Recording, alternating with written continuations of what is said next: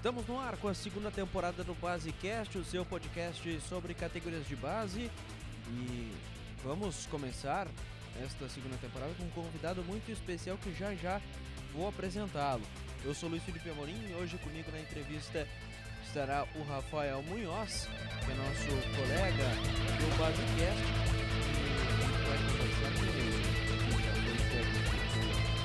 E vai Juventude, do Grêmio e é atual técnico do Bahia. Roger Machado, tudo bem? Uma honra para a gente estar tá te entrevistando e a gente queria começar é, te perguntando como que surgiu o futebol na vida do Roger Machado. Tudo bem, é um prazer estar tá, tá falando com vocês. É sempre muito gostoso falar da, falar do, do, da época de base, da época de menino. E aí a minha história ela não é muito diferente da maioria de todos os outros, né? Que, que procuro no vestibular da bola uma oportunidade de, de, de prosperar na, na, na, profissão né, e na vida. Eu, eu não sou o primeiro jogador na família, né? O meu, o meu irmão mais velho foi jogador profissional e o meu tio o meu tio também, irmão da minha mãe, foi jogador profissional.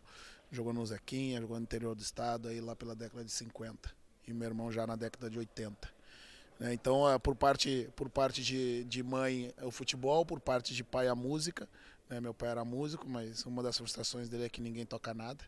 Né? Puxaram tudo para veia, para veia da bola. Né?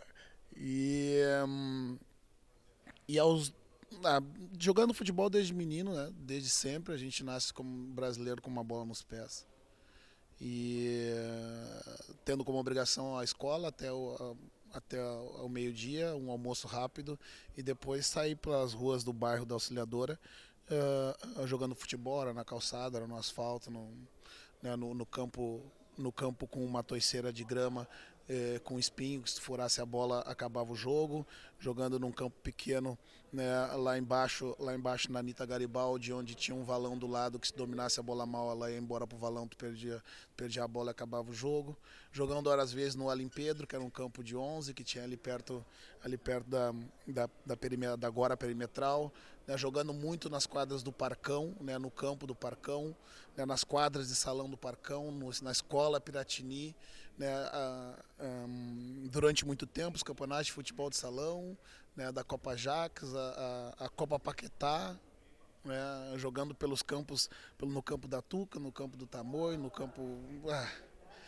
Uh, percorrendo a cidade inteira atrás de um, onde tivesse futebol, seja ele organizado oficialmente ou não, né, onde os amigos chamavam, na, na caçamba no caminhão, né, na, na, na, carroceria de uma carroça, uh, indo de bicicleta ou mesmo trocando de bairro a pé uh, com a bola quicando pela calçada né, num bando de amigos para jogar contra outro bairro. Né, e depois disso tudo, né, aos 16 anos para 17, uh, por incentivo de um amigo, um amigo que, que jogava no Grêmio já do Juvenis, chamado Christian Fellini, né, que é de Antagorda, né, que morava que morava perto perto da minha casa, ele me chamou para fazer um teste no um teste no Grêmio.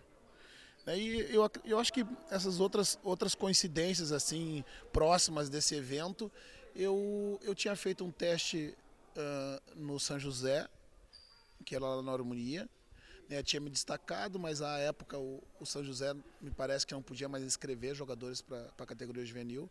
Tinha um teste no Internacional na terça-feira e o meu amigo Christian me marcou um teste na quinta no Grêmio. A terça-feira choveu, não teve teste no Internacional e na quinta eu fui aprovado, fui aprovado no teste do Grêmio. Uh, e lá iniciou a minha vida dentro do clube, né, como, como jogador juvenil, aos 16, quase 17 anos. Tarde, tarde e ainda bem que tarde, dentro de um clube. Né? Porque, eh, entre outras coisas, a gente vai ter oportunidade de falar depois. Eu tenho algumas ressalvas com relação aos processos de formação. Né? E, e por isso eu digo, felizmente, eu cheguei para ser apenas especializado e profissionalizado como jogador de futebol dentro de um clube. Né? Talvez na, na tarde para esses contextos atuais, mas para mim é o momento ideal né, para que uh, adquirisse o que eu precisava, apenas o que eu precisava para me tornar jogador de futebol profissional. Né, e, um, e um período um período muito importante, né? O futebol ele, ele além de tudo é um processo, uma ferramenta uma ferramenta educacional maravilhosa, né? Que te forma como cidadão, te forma como homem. Né, te aprende a ter disciplina, te, atende a, te aprende a, a trabalhar em conjunto, te aprende a ser solidário, te aprende entre outras coisas é, valores é, éticos e morais né, que você leva para a vida toda.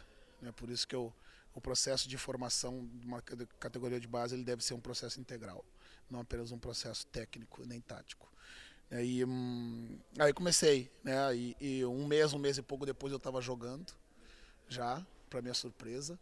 Né? Eu, a, quando esse meu amigo me chamou, eu me lembro que, como se fosse hoje, a frase que eu proferi para ele, disse, Christian, o que que eu vou fazer lá? Porque ele era um gringo forte, grande, e eu era magricelo.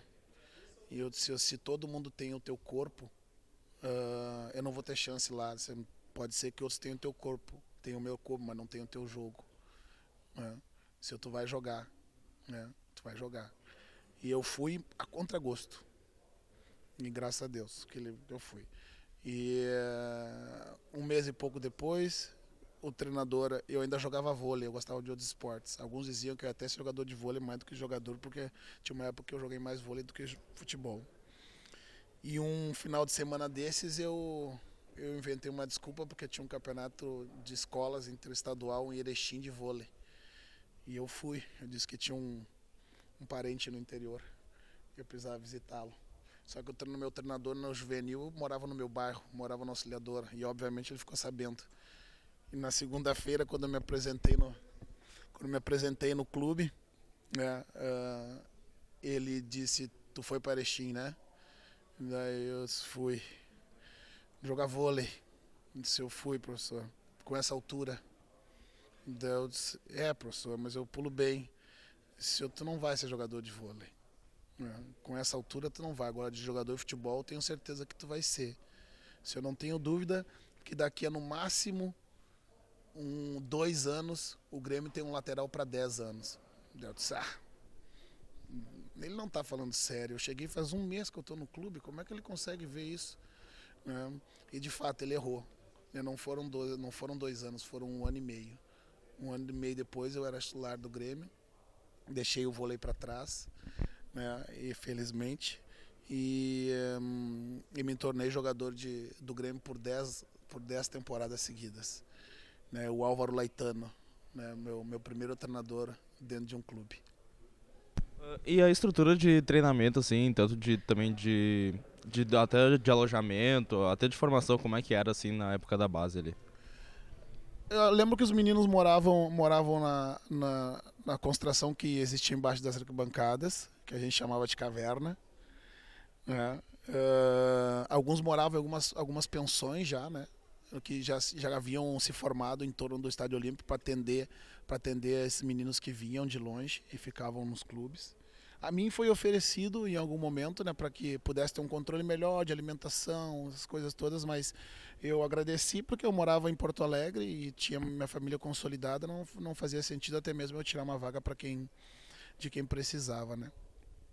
E, e é um ambiente, eu digo que, o, que esse vestibular é o, mais, é o mais difícil de todos, para mim é o mais difícil que medicina, que engenharia, principalmente porque ela acontece numa fase da vida onde muitas vezes né, os meninos saem de casa aos 12 anos para morar sozinho e acabam viver, virando adultos muito rápido, né, em busca de um sonho que a gente sabe que 0,01% deles todos vão conseguir, né, então é muito difícil. É um ambiente muitas vezes solitário é, porque eu me lembro que depois, já em alguns momentos, como profissional, que eu almoçava no refeitório deles, dos meninos, eram perto das, da, de épocas de festividade, Natal, Ano Novo, Carnaval. Né, o, às vezes estava tava vazio, vazia a concentração, muitos viajavam, alguns que moravam mais longe não conseguiam ir e acabavam passando essas festividades. Né, e esse também é um erro que os clubes incorreram muito, porque hoje, hoje se fala muito da figura do empresário né, que mas na verdade o empresário apenas ocupou uma lacuna que o clube permitiu, né, em algum momento, em algum momento de toda essa estrutura. Né, né, se fez importante na vida de muitos, dando essa assistência que muitas vezes não era dada pelo clube. Né? E, mas, de um modo geral, um ambiente muito saudável. Né? De uma competição, de uma cooperação, né? uma competição. Né? Porque, uh, por mais que tu deseje se tornar jogador profissional, tu não consegue fazê-lo sozinho. Né? Tu precisa da ajuda de todos. Né? Então, parte tu precisa cooperar, porque todos crescem se ajudando, mas ao mesmo tempo você compete um com o outro, porque é um, é um filtro e um funil muito apertado, vão passar apenas alguns. É, e uma e uma amizade, uma amizade que ela transcende e ela permanece até hoje. Para mim, eu não eu não servi ao exército, mas eu imagino que a amizade, a amizade de uma de uma formação, de uma base, é muito parecida com os vínculos que são formados no, no, no exercício militar, porque hoje hoje uh, grande parte dos meus vínculos uh, afetivos muito fortes são com indivíduos dessa época né, que ainda permanece até hoje em contato e se não em contato né, uh, nos grupos de WhatsApp hoje com mais facilidade, mas que permanece na, na memória com bastante carinho. Roger, tu comentou que um ano e meio depois de tu ingressar nas categorias de base do Grêmio, tu ascendeu ao profissional e virou titular do Grêmio. Mas nessa transição, como é que foi para ti? Como é que foi essa transição? Como é que tu lidou? Como é que estava a cabeça do Roger como é que tu lidou com isso? Tu teve auxílio de alguém, psicólogo do clube, talvez até a religião?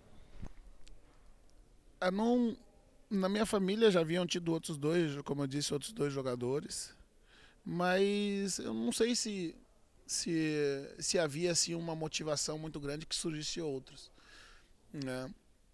Uh, eu lembro que minha, a minha irmã, que foi a minha, a minha irmã, a Maria Helena, que, que te, começou a trabalhar muito cedo para terminar de me criar, sempre valorizou muito que eu estudasse. Não abria mão disso. É, mais do que eu uh, desejasse ter uma, uma, uma carreira como jogador profissional. Mas eu te confesso que eu, eu nunca alimentei muito. Né? Talvez por em algum momento ter uma, uma baixa autoestima relacionado a, relacionado à possibilidade. Né, reforçada pelo meu amigo Christian e depois pela vendo em, de fato a realidade que muitos de nós Muitos de nós, uh, quando não nos deparamos com a dificuldade e a enfrentamos, às vezes não sabemos que podemos superá-la. Né? E à medida que tu se depara com ela, que tu percebe que tu tem força para passar, você vê a realidade de fato à frente. Um, agora, um, as dificuldades elas, elas são enormes desde o início, né? É, primeiro que uh, uh, a minha formação atlética uh, como, como jogador de futebol, ela não foi devidamente planejada até chegar ao clube. Né? Então, quando tu entra numa estrutura de um clube, você começa a ter um trabalho direcionado para performance e alto rendimento do ponto de vista físico. Né? E uma das cirurgias que eu fiz, que foi a cirurgia de pubis aos 20 anos, ela iniciou lá nesse processo. Porque a partir dali eu comecei a ser submetido a uma carga natural de aumento de, de massa muscular, de trabalhos mais intensos. Né? Isso tudo, uh, ah, um, nesse espaço de tempo, o meu organismo também não estava não tava completamente adaptado. Né? Talvez a necessidade de chegar um pouco antes para esse aspecto fosse mais importante. Fosse importante. Então, até a adaptação física, a adaptação dos conceitos do jogo, né, que você jogar na várzea é uma coisa, né? Você jogar num contexto profissional, desculpa, organizado é uma outra. Os ensinamentos né, da tática individual da, da minha função, que a gente acaba na, na, na, rua sendo mais autodidata e gestor do, da construção do seu próprio talento pela imitação, pela observação do outro, né, pelo confronto com, né, jogando muitas vezes no quadro acima, né, no quadro acima com 15 anos, jogando com os mais velhos, com os mais novos, com os mais altos, com os mais baixos, com mais velhos. Né? Isso tudo acaba te, te gerando dificuldade, mas talvez o, a, a, a pressão a pressão para se tornar jogador de futebol tenha sido menor para mim. Eu não sei se eu não, uh, tenho dúvidas que se eu tivesse sido pressionado né, desde muito cedo, exposto ao ambiente de uma competição competição extremada, como eu vejo nas categorias de base hoje. Eu não sei se aos 20 anos, como muitos daqueles prodígios que eu vi aparecer no futebol, se eu também não teria me aborrecido muito fácil e deixado antes o desejo de ser jogador de futebol profissional. Né? Porque quando eu, quando eu subi pro profissional, que eu cheguei na minha casa, a minha irmã estava com o Correio do Povo na mão e ele disse, Roger, tu subiu pro profissional, Eu disse, ah, eu subi, mas foi só para tapar um buraco. Eles vão botar para baixo rapidinho. Daí não, tá dizendo aqui que, que tu foi promovido aos profissionais. Deu certo? É? Deus, melhor que eu não soubesse, então, porque para mim acho que ficaria um pouco mais fácil, né? Mas, mas, uh, como eu disse, talvez, talvez por não ter sido assim extremamente pressionado e me sentindo muito à vontade. Se tu quiser ser, fica à vontade, seja um bom profissional, né? Mas uh, não era algo, não era algo uh, com muita ênfase, né? Ou como, ou que aquilo fosse a, a, a salvação da família. Né? Havia outras oportunidades, mesmo que diferentes, mas havia outras oportunidades. Uh, além de, de tu falar dessa, dessa questão da pressão hoje em dia, tu, que outros aspectos tu enxerga e outras diferenças também do, do teu tempo de base para os tempos atuais? As diferenças substanciais eu vejo eu vejo muito uh, nessa nessa especialização hoje de modo mais precoce né? a exposição, a exposição a, a, a pressões desproporcionais para a idade. Né? Não que não há, não, não há a oportunidade de, de ter pressão, mas eu digo a pressão desproporcional para a idade. Né? Uh, para mim esse é um fator né, é importante né, no, no, futebol. Um, hoje, no meu período, no meu período, a legislação ela, ela permitia ela permitia que nós recebêssemos até ajuda de, ajuda de custo durante muito tempo. No meu primeiro ano como profissional, em 94, eu fui campeão da Copa do Brasil como contrato como amador ainda. Eu não era nem profissional. Eu recebi ajuda de custo. Né? Eu não me recordo quanto era a época, mas eu me recordo que numa discussão por atrasos de salário, e os mais velhos se manifestaram né, na, na, na oferta que o diretor deu entre pagar os salários e pagar os bichos atrasados. E os mais velhos, obviamente, porque o salário deles era bom, pediram para que botasse em dia os salários. E eu pensei comigo, gritei comigo silenciosamente no meu, na minha cabeça: não, paga os bichos. Claro, os bichos eram, eram cinco vezes o meu salário, que era ajuda de custo.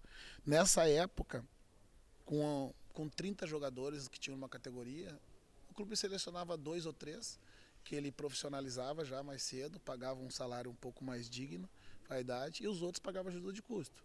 A minha ajuda de custo era 80% do salário mínimo, quando a gente recebia. Eu me recordo que dava, tempo, dava dinheiro para as passagens, né? e quando sobrava alguma coisa, fazia um lanche numa pizzaria com, com os colegas do clube, com, com jogadores, e em algum momento de uma sexta-feira, perto do final do mês, quando recebia, né? quando o dinheiro entrava na conta. Quando entrava na conta, não, quando tu recebia o pagão, né? vem chamar de pagão. Né?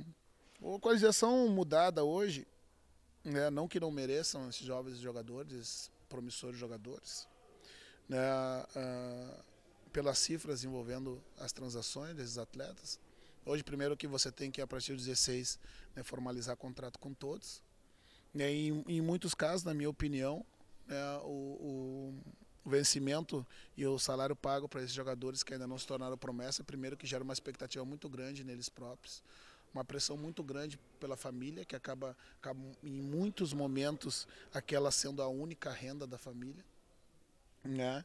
E, e na minha opinião gera também um, uma questão de, de, uma, de uma acomodação antes da hora.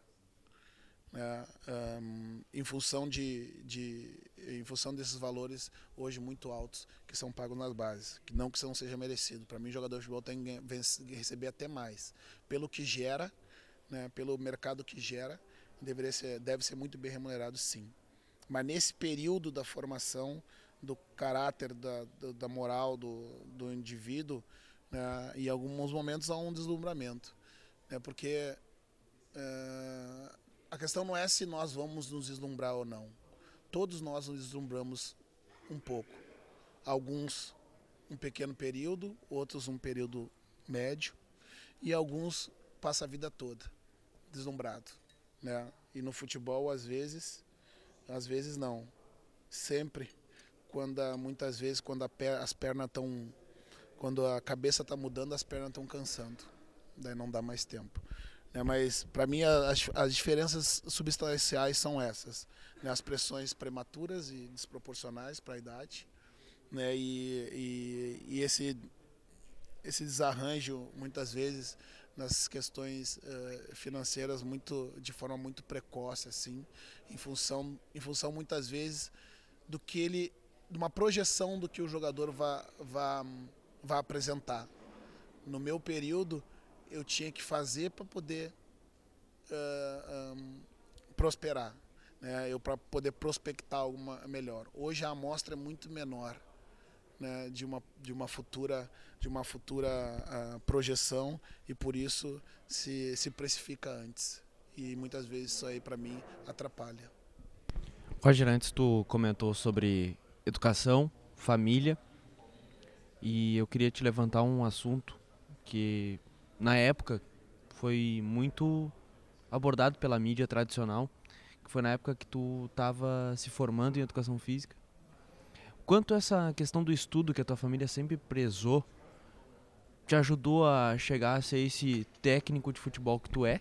E o quanto as dificuldades que tu passou, por exemplo, quando tu entrou no clube, que tu teve mais aprimoramento físico, te levou a ser essa, esse profissional que tu é hoje? Então, para mim, eu, eu, eu, sou mil por cento grato a, a, a minha família sempre estimular a estudar. É, hoje o que eu falo para meus sobrinhos é qualquer lugar que tu quiser estudar e que tu desejar adquirir conhecimento, o teu tio está pronto para te ajudar. Né? Porque é, para mim a, a, educação é a base de tudo. Né? Indivíduo educado, uh, uh, informado, uh, com conhecimento, né? a, gente, a gente consegue fazer muito mais que sem ele. E aí a, a, a inspiração, a inspiração para isso não tenha dúvida, né? De sete irmãos eu tenho três com formação nível superior. A minha irmã que é minha administradora é, é, é professora de professora de português e de francês. A minha a minha irmã a Lúcia é enfermeira. A minha outra irmã faz administração, né? E eu professor de professor de educação física. Eu não tenho dúvida nenhuma que a, a ter ter cursado a faculdade de educação física, para mim é, é, foi o diferencial né, para esse pós-carreira como treinador. Né, porque como prático, prática da, da, de futebol uh, amador até os 17, depois profissional até os 34, uh, uh, me deu muita experiência prática. Né, mas eu pude, na academia, eu pude teorizar essa minha prática. É, eu tive na minha formação como, como jogador profissional 33 treinadores. Todos me ensinaram algo. Uns como se fazer a coisa certa e outros como não se fazer. Né? Que talvez seja um, um maior, maior aprendizado deles. Né? E, hum, porém, na a faculdade de educação física eu não fui aprender futebol. Né? Eu tive duas cadeiras de futebol na faculdade em quatro anos. Uma de futebol de campo e outra de futebol de salão. É, o, o, que eu fui aprender na faculdade foi entender de, de, de, de pedagogia, de psicologia, uh, ter uma, uma iniciação em, em treinamento, né, ter uma iniciação, eu entender de bioquímica, de fisiologia do exercício poder poder entender todos aqueles processos que eu fazia lá atrás, né, dentro do, dos trabalhos físicos, o que, que aquilo gerava no meu organismo, por que, que, por que, que uma corrida tinha que ser de mil metros a, a 15 por hora e outra tinha que ser de 200 metros a, a 20 km por hora, o que, que, aquele, que, que aquilo no metabolismo, no meu metabolismo gerava, por que, que tinha que ser 30 segundos de, de descanso e não podia ser 50, né, por que, que tinha que ser um minuto e não podia ser dois, né, Uh, o que que, como é que eu faria para conseguir periodizar uma, uma, uma sessão de treino em que ela em que junto integralmente ela pudesse estar tá os aspectos físicos, técnicos e táticos juntos, à medida que hoje nós vivemos já uma transição desse processo, mas o nosso processo de preparação para o jogo ele sempre foi extremamente analítico. Né? A gente fazia ele de forma separada. Na segunda-feira tu não botava, tu não botava chuteira, tu botava o tu botava o tênis e tu fazia o físico. Na terça-feira tu, tu fazia a, o físico, na segunda um físico mais longo, na terça-feira tu fazia um físico que era velocidade, daí tu fazia o tático e tu juntava tudo no coletivo. Né? Era um processo analítico, que tu separava as partes para juntar depois no global. Né? E com as metodologias mais, mais modernas, você faz integralmente todas as sessões, todas as, variáveis numa única sessão. Tu trabalha a parte física, técnica e tática. Uh, e isso a academia me permitiu me permitiu ter conhecimento de eu discutir com meu fisiologista né, uh, uh, que variáveis nós, nós, nessa, na periodização eu estava usando, eu, o que, que eu deveria uh, usar e eu conseguir direcionar o meu treino, se eu precisaria abrir o campo para transformar ele um pouco maior, ou se eu diminuiria ele para ter um pouco mais de trabalho mecânico, né, com as trocas de direção, onde eu trabalhava mais força do que num campo maior, onde a resistência é maior, com uma densidade maior.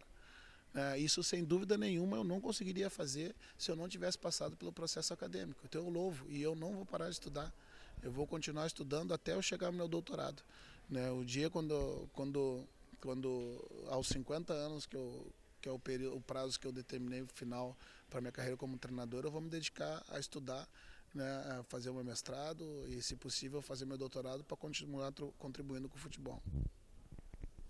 Uh, Roger, o teu desejo de ser técnico ele já veio tipo na base ou, ou durante a faculdade? Ou em algum outro momento da vida? Acho que ele vem, ele vem sendo construído e vem sendo construído uh, dentro do campo. É porque como, como jogador de defesa, eu ainda não fiz essa estatística, mas um dia eu quero. Alguém vai, vai, vai se sentir animado para fazer. Né? Quantos jogadores têm treinadores do meio para frente, quantos têm do meio para trás? É porque uh, eu, como do meio para trás, como defensor, e não tendo a mesma destreza com a bola do que os jogadores que eu marcava, né, ou mesmo até as virtudes físicas de velocidade, de agilidade, eu tive que agregar algo ao meu jogo que me permitisse, no mínimo, igualar a possibilidade de enfrentá-los. E isso significava conseguir me antecipar algum, algumas questões que aconteciam dentro do campo, com relação a deslocamento, com relação a, a tática, né, a encurtar caminho, a fazer leitura para conseguir antecipar uma ou duas casas o que ia acontecer na, na na, na jogada que estava chegando perto de mim. Né? Isso desenvolve uma capacidade de uma leitura. Né? Na minha opinião, muitas vezes ela mais desenvolvida que os jogadores de ataque que jogam na, na intuição, porque eles jogam em favor da sua habilidade e muitas vezes eles não precisam ter um aspecto muito mais amplo do jogo, porque eles resolvem o problema quando a bola chega nos seus pés pela sua habilidade. Eu não tinha essa virtude, eu tinha força. Volta e meia eu dava umas braçadas no, no meus marcadores, deixava eles para trás e conseguia progredir. Né? Mas na maioria das vezes eu tinha que eu tinha que ler ler a jogada antecipadamente, identificar o cenário à minha volta, ver os problemas que poderiam acontecer, receber o objeto do jogo, que é a bola, e, e tomar uma decisão. Né? Isso, isso foi me despertando o desejo de, de, de, de estudar sobre tática. Né? Quando eu fui para o Japão em 2008, 2008, aos 28 anos em 2004, no meu, no meu contrato de chuteiras lá tinha um catálogo onde tinha o material que eu, que, eu, que eu deveria encomendar, que eu tinha direito por mês, e tinha uma prancheta da Mizuno, que é a chuteira que eu gosto de usar até hoje. Está aqui nos meus pés. Veio de lá essa também. Mas foi o meu amigo que mandou de lá. Não é da época, já tinha estragado. Faz muito tempo, pastor. Uh, e eu disse, eu, eu quero uma prancheta dessa para mim. Eu intérprete, meu intérprete estranhou, pediu uma prancheta. Deu disse, ah, eu vou brincar aí de, de treinadora quando, quando eu gosto de rever meus jogos, para ver como é que eu fui, eu gosto de ver os adversários. Ah, vou, vamos ver. Vou anotar uns treinos né, que o treinador dava para ver se, se eu se eu estava se estava muito longe do que eu que eu estava pensando. Aí foi o início. Mas quando eu cheguei, quando eu cheguei no, quando eu voltei para o Brasil, em 2001, mais precisamente, quando eu fui trabalhar com o Tite. Ele me deu um, um disquete de presente, um tempo de disquete ainda, de um programa de análise chamado Tática 3D. É, que até pouco, bem pouco tempo eu usava. Acabou, a, expirou a, a, a, permissão. Agora tem que pedir para o meu amigo de São Paulo me mandar outra. e, mas agora eu uso um outro é, enquanto eu não consigo habilitar ele de novo. E, e ele me deu assim e, e disse, disse, Roger, toma esse, esse disquete para tu brincar na, na concentração. Você tem bastante tempo, porque eu tenho certeza que esse vai ser o teu futuro. É. Daí de novo, assim como meu amigo Christian lá falou, ah, eu acho que acho que ele tá vendo coisa. É, mas eu gostei de brincar ali, era, era um programa de tática com movimento, né? Conseguia mexer as jogadas e tal. Né? E, e ali eu disse, olha, eu acho que dá para eu levar a sério. Não, mais gente. Tem gente além de mim que acredita que eu possa. Que eu possa que eu possa exercer uma profissão que até agora eu não, não tinha pensado nisso. Né? Mas quando eu parei de jogar efetivamente, eu parei parado mesmo. A faculdade que eu fiz educação física porque era, um, era uma questão mais de, de, de, de educação para minhas filhas do que propriamente disso voltada para voltada para ser treinador. Porque eu parei de jogar com 34 anos e eu julgava ser importante estudar. Até aquele momento eu tinha concluído só meu segundo grau. Como é que eu ia dizer para minhas filhas que era importante o estudo se o pai delas tinha se aposentado com 34 anos e não, não, não quis mais ir para a faculdade, né? não quis estudar mais? né? E eu acredito sempre na educação pelo exemplo. Eu fui para a sala de aula. E daí, na sala de aula, né, convivendo com, convivendo com, com obviamente, eh, pessoas mais jovens do que eu, né? Porque eu entrei com 34.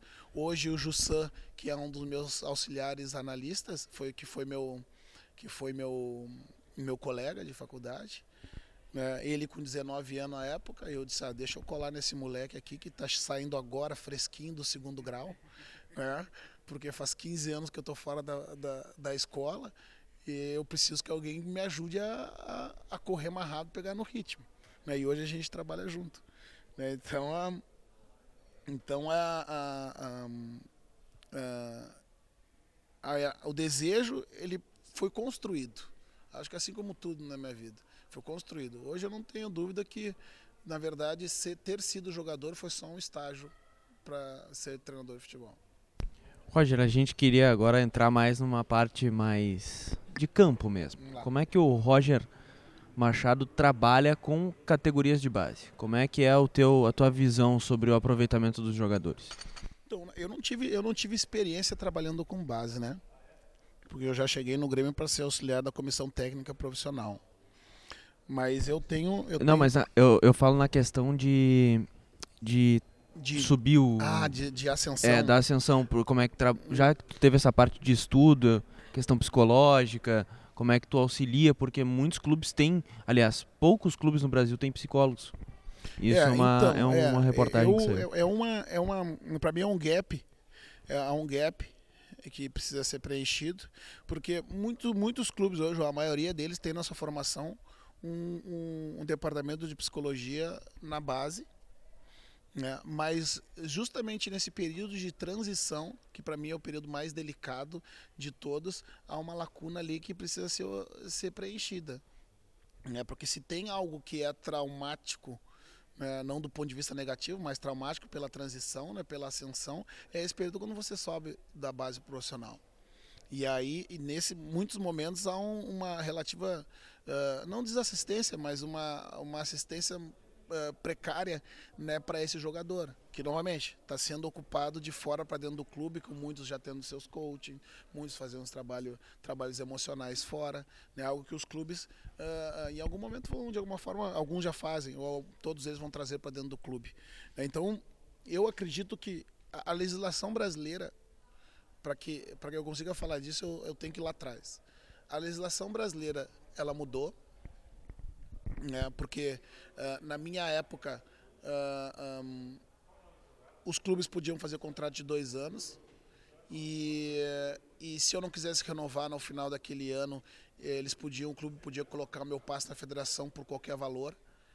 Né? E se um outro clube não quisesse pagar aquele montante, muitas vezes absurdo, eu era impedido de trabalhar.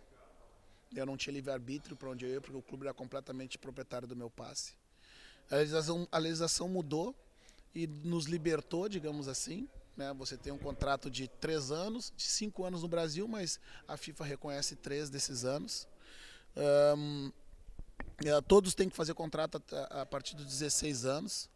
Então, como você faz um contrato de três anos no Brasil, alguns fazem cinco, mas como eu disse, a FIFA reconhece, 17, 18. Se você não, você não colocar esse jogador a jogar antes, né, perto dos 17, né, e ele corre o risco dele se destacar e, e, e, muitas vezes, orientado pelo empresário, não renovar porque já prospectou o mercado em, em busca de outras oportunidades, muitas vezes melhor, né, que é o direito do profissional.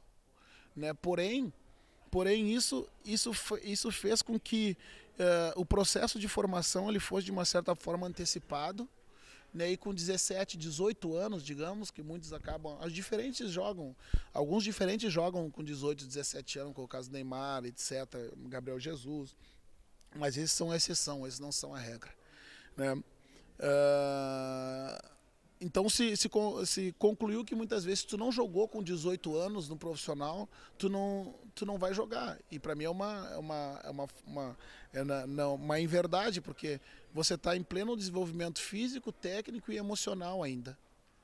E, e eu costumo gostar de trabalhar né, a, a, permitindo que essa, que essa janela seja cumprida com um pouco mais de calma. Né, que o jogador consiga ter uh, todo o seu, o seu sub-19, o seu sub-20, tendo experiências, acumulando experiências também na, também na categoria de base, para que ele se fortaleça, se não mais do ponto de vista técnico e tático, que ele também amadureça emocionalmente. Né? Porque é impossível a gente admitir que um menino com 20, 21 anos ele está pronto, amadurecido emocionalmente para disputar um, um ambiente tão hostil como, como um futebol profissional de alto rendimento que a gente tem hoje.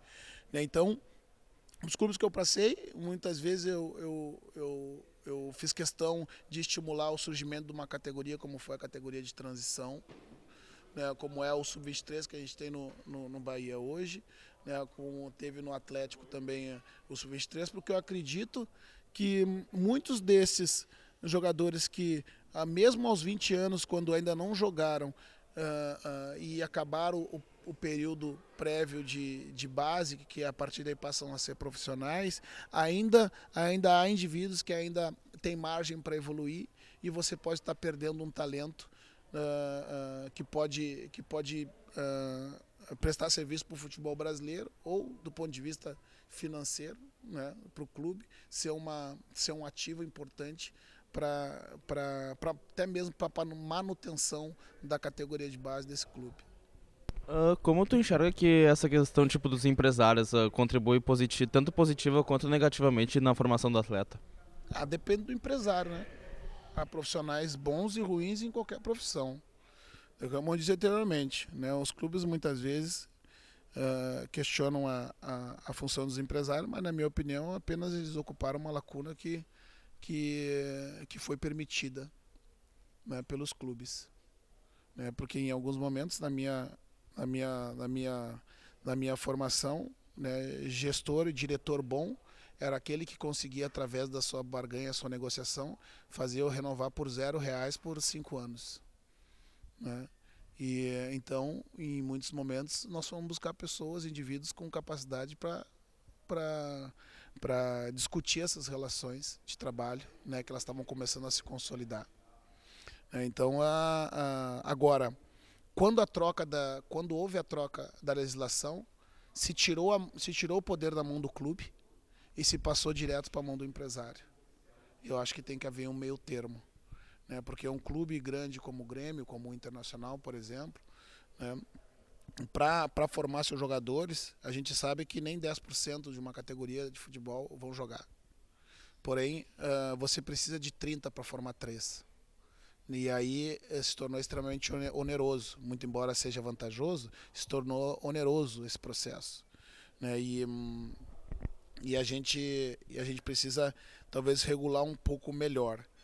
Agora, a figura do empresário é uma figura, né, como em todas as outras profissões, ela existe. Alguém que, que, que gere a carreira. Hoje existem gestores desses profissionais, que não gerem só não faz só a gestão dos aspectos técnicos do atleta, faz a gestão da carreira, a gestão da imagem, a gestão administrativa, financeira desses jogadores. Hoje são escritórios com, com, com uh, inter uh, relacionados né, de, com, com outras, com outras uh, profissões que gerem todo o entorno do atleta.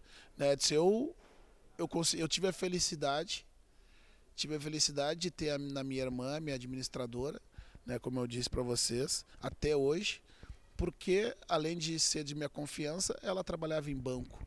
Né, então ela também tinha conhecimento para isso. Durante muito tempo eu, eu cheguei a me questionar, Helena, vamos montar uma empresa de consultoria, de gestão da carreira desses atletas, né, porque eu vejo que muitos vão muitos da minha geração vão acabar sem nada e muitos outros já ficaram sem nada por por má gestão né, da sua carreira né? porque uh, são são qualidades completamente diferentes. Uma coisa é tu saber jogar futebol outra coisa é tu entender administração financeira. Essas habilidades não vêm juntas. Tu pode até construí-las mas elas não vêm juntas. Se tu tiver um suporte melhor. Suporte esse que me permitiu que me permitiu uh, ficar única exclusivamente durante os 17 anos que eu joguei futebol profissional voltado para o campo. É, eu não tive que me preocupar onde meu dinheiro era investido, eu não tive que me preocupar quando os problemas chegavam, os problemas familiares, que a família grande, né, quando eles chegavam, ela, a minha irmã tentava resolvê-los à medida do possível. Né, eu não tive que me preocupar Uh, muitas vezes uh, uh, com relação aos meus contratos, que os primeiros ela fez, depois, quando ela deixou de fazer, ela, ela colocou na mão de, de pessoas que me ajudaram a, a continuar fazendo. Então, eu fui um privilegiado. E a resposta dela, quando eu, eu falei sobre isso, ela disse: meu irmão, lidar com, com o teu dinheiro, com a gestão do teu patrimônio, com a gestão da tua carreira já é muito difícil. Se eu errar, tu vai ter certeza que eu errei porque eu posso ter feito um, um, movimento errado, só isso. Mas eu não sei o que vão pensar os outros. Então eu não quero. É, mas é, e hoje, hoje todos esses, a maioria desses meninos hoje, muito mais cedo, né, já tem alguém que cuide disso. Eu acho isso muito importante. É, um, é uma, é uma, uma área que está crescendo muito né, e, e tem espaço para mais ainda. Roger, a gente quer te agradecer teria muito mais espaço para conversa, mas a gente sabe que tem treino daqui a pouquinho. O pessoal tá, tava passando Só aqui atrás. Eu. Só falta tu, então, Roger, muito obrigado. A gente te agradece de coração por atender a gente aqui e o Basecast está sempre aberto para receber o amigo. Obrigado, gente. Um abraço.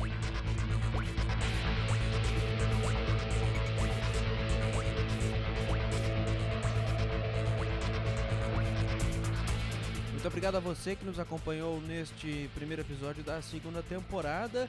Agradecemos também ao Roger Machado, nosso entrevistado. Não se esqueça, nos siga nas redes sociais, arroba Basecast Oficial no Twitter e no Instagram. Edição e trabalhos técnicos de Diego Pereló e Luiz Felipe Amorim.